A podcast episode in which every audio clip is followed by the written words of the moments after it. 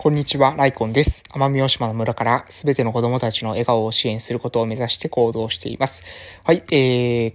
実はですね、2本目で、えー、今ですね、まあ、休日なので、ふわふわと考えてみるということで、えー、考えてるんですけども、もう本当にね、取り留めもない内容になると思いますので、もう、うん、あまりね、テーマ決まってません。あの、正直今頭の中で考えながら、えー、話している状況です。えー、で、1個前の配信の続きとしてね、あの、話していきたいと思うんですけれども、一個前の配信の中では、え私たちの、その、生き方っていうか、私たちがどういうふうに生きるのかっていうことに関して、私は、あの、球体の例を出して話したんですよね。で、その球体がありますと。で、その球体というものが、まあ私たちの自己が存在しているということだとすると、その球体の表面、というものは、外からの影響を受けやすいですよねっていう話をしました。これどういったことかというと、ちょっとね、具体例を挙げますと、例えばですね、私たちが、まあ、野球ボールだとしましょう。で、私たちが野球ボールだとしたら、野球ボールをですよ、外に置いているとします。そうすると、雨が降ってくるとどうなりますかね？野球ボールの表面、濡れてしまいますよね。で、えー、これですね、表面がバッとこう濡れた瞬間だったら、えー、もしかしたらね、その仲間で、えー、染みるっていうことはね、あまりないかもしれません。けれども、ずっと外に置いてるとですね、だんだんだんだんとですね、えー、中までですね、水が染み込んでしまう。そして、ボールとしてはね、野球ボールとしてはなかなか使えなくなってしまうということになるんですが、私たちもね、似たようなところがあるんじゃないかなと思います。つまり、私たちっていうのはですね、環境からの影響を常々受けている。そしてそれは表面的に、えー、受けているんだけれども、徐々に徐々にですね、奥の奥の方に、えー、進んでいく、影響というものが進んでいくということですね。で、最終的にですね、中まで全部、えー、外の影響というものが染みてしまうと、私たちっていうのはですね、ある意味、環境と、え、同一化してしまうわけです。え、環境の中の一部になってしまうわけです。環境の中の一部になるっていうのは、うん、ある意味私たち一人一人のですね、存在というものがなくなってしまうって言っていいのかな？うん。あのー、なんていうのかな？概念的にですよ。本当は存在してるんですよ。でも、取り込まれてしまうってことですね。これどういうことかというと、例えばですよ、えー、木、木が一本ありますね。木が一本あります。その木に一つ、その木一つがですね、例えば鉢の中に一本植えられて、お店で売られているとしたら、その木っていうのは、その木一つとして私たち認識しますよね。けれども、私たちですよ、森とか、っていう単位で見たときに、森っていう単位で見たときに、キー一つ一つにどれくらい着目しますかね？おそらくキー一つ一つという風に捉えるというよりは、キー全体をですね、森として捉えるんじゃないかなと思うんです。なので、え同じ木であったとしても、それが鉢上に一つこう分けられている状態と、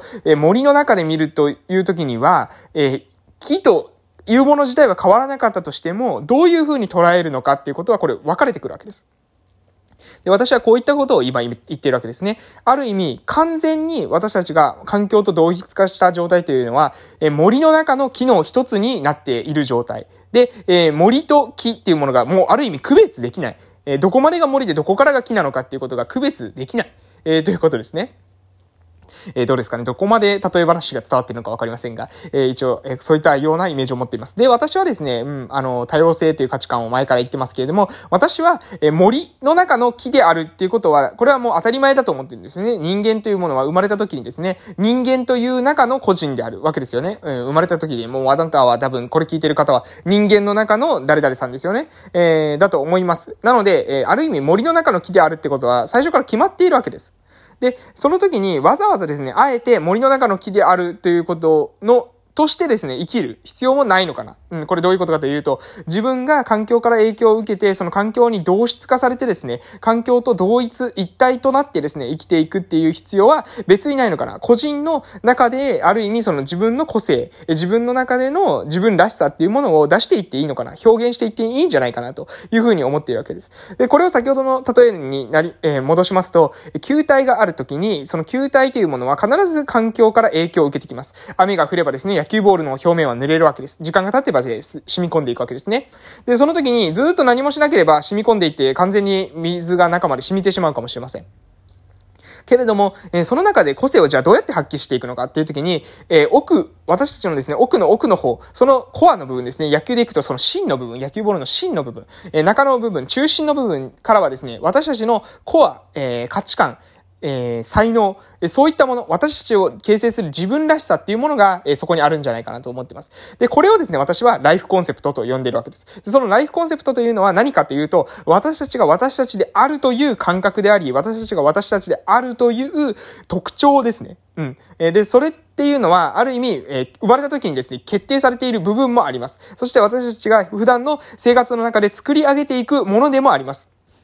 うん。えー、で、その、えー、生まれた時のそのコアの部分、そのコアの部分からですね、周りに対してエネルギーを発することもできると思うわけです。つまり、えー、ボールの芯の部分から周りの部分に対してですね、影響を与えることができるという意味です。うん、どういうイメージでしょうね。えー、まあ、シュークリーム。シュークリームで例えましょうか。シュークリームって中にクリーム入ってますよね。そのクリームがですね、え、シューに影響を与えるっていうイメージです。いいですか？これわかりますかね？えー、外からシュークリームがですね、例えばなんだろう、えー、何か、なんか煮込んだり、シュークリームを煮込んだりはしないと思いますけれども、煮込んだとしたら、その煮込んだエキスもですね、シュークリームに染み込んでいきますけれども、シュークリームのクリーム自体もですね、シューに染み込んでいきますよね。影響を与えていきますよね。もしかしたらクリームは染み込んでるか染み込んでないかよくわかりませんけれども、もし、あの中に何か液体が入っているとしたら、外からも液、えー、その液体の影響を周に受けますけども、中からも、えー、外の周に対して影響を与えることができるわけじゃないですか。で、こういったイメージなんですね。こういったイメージで、えー、要するにライフコンセプトを持ちましょうというのは、私たちの内側から私たち自身に影響を与えていくこともできます。で、そうすることによって、ある意味人間というものはなんか面白くなってくる。えー、人間の私たちの人生というものに意味を感じられるようになってくるというふうに思っています。ある意味ですね、外のその外界からの影響と内側のですね、自分の価値観、えー、哲学、えー、自分の才能、えー、こういったもののせめぎ合い、ここがですね、このせめぎ合いの境界線の部分で、え、私、私たちの人生のありとあらゆるですね、出来事、その時に生まれてくる物事の面白さ、え、そしてそのあらゆることが起きた時に、え、私たちがそれをどう解釈するのか、え、起きていることは一つ一つ同じかもしれません。周りの人からはですね、どういうふうに捉えられるかわかりませんけれども、私たちに、え、それを一つ一つをですね、解釈するっていうことが私たちできますよね。例えば何でしょう？うーん。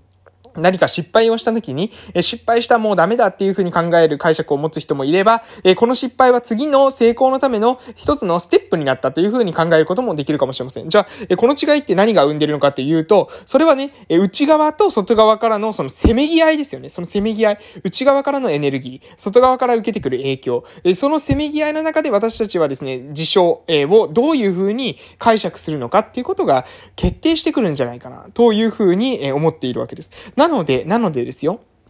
何を言いたいのかというと、まず私たちが自分の人生に意味を感じたいのであれば、まず自分たちの自己分析、自分を見つめるっていうことをえ行う必要があるんじゃないかな。これま、いつも、え言ってることなんですけども、それが重要であるというふうに私は、えやはりですね、考えます。えで、そこで明らかにするべきなのは、えじゃあ何かっていうと、私が言語化している範囲では価値観ですね。一つ価値観。価値観っていうのは何かっていうと、好きなこと、っていうふうに言ってもいいかもしれません。大切なことと言ってもいいかもしれません。自分が好きで、自分が大切にしている、自分の価値観ですね。えー、それが、えー、一つ。そしてもう一つは何かというと、私たちの才能です。才能というのは言い換えれば特徴というふうに言い換えることもできるかもしれません。私たちの才能というものは何だろうな、あの、一つのその秀でた何かしらの才能というふうなえー、よく言われますよね。ピアノの才能があるとかですね、えー、水泳の才能があるとか、そういったことありますけど、そういった話ではない。そういった才能とはちょっと言葉のニュアンス違うんですね。そうではなくて、私たちの特徴です。どちらかというと特徴、思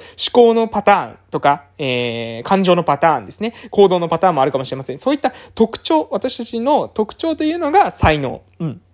なので、私たちの特徴が才能であって、私たちの思考、思考ですね。え、好んでいるものとか、大切にしているものというものが価値観であるということです。この二つっていうものを明確にしていくことによって、私たちのコア、ライフコンセプトっていうものが見えてくるんじゃないかな。そして私は、そのライフコンセプトがじゃあ自分の中でどこにあるのかって自分に問うた時に出てきた言葉というのが、多様性と問題解決ですね。ダイバーシティとソリューション。これが私の中で、ピンとくる言葉だなと思います。で、これは一つではダメなんですね。私、多様性、多様性っていうダイバーシティだけでも、これもなんとか自分の中で、うん、なんかちょっと違う。え自分の中で、えー、それではなんか自分を表現できていないような気がする。えー、問題解決も、問題解決だけでもですね、これはやはり、えー、な、なんだろう、あまり、うん、私の中で、えー、それだけで私の、その、なんだろう、えー、ライフコンセプトっていうものを捉えることはできない。えー、そういうふうに思いました。なので、えー、このダイバーシティとソリューション、合わせる、えー、ダイバーシティソリューション。え、これが、まあ、自分を今表現する上でですね、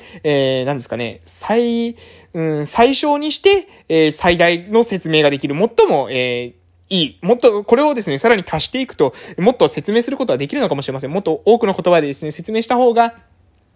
え十分な説明になるのかもしれませんけれども、え、必要最小限にして十分という表現であるならば、えー、ダイバーシティとソリューション。えー、これが、まあ、うん、私の中で、えー、腑に落ちたというわけでございます。で、皆さんですね、だ、何かありますかね？こういった自分の中の、その、テーマ、うん。えー、自分の中の特徴の言語化、えー、これを大切にしてるんですという言葉、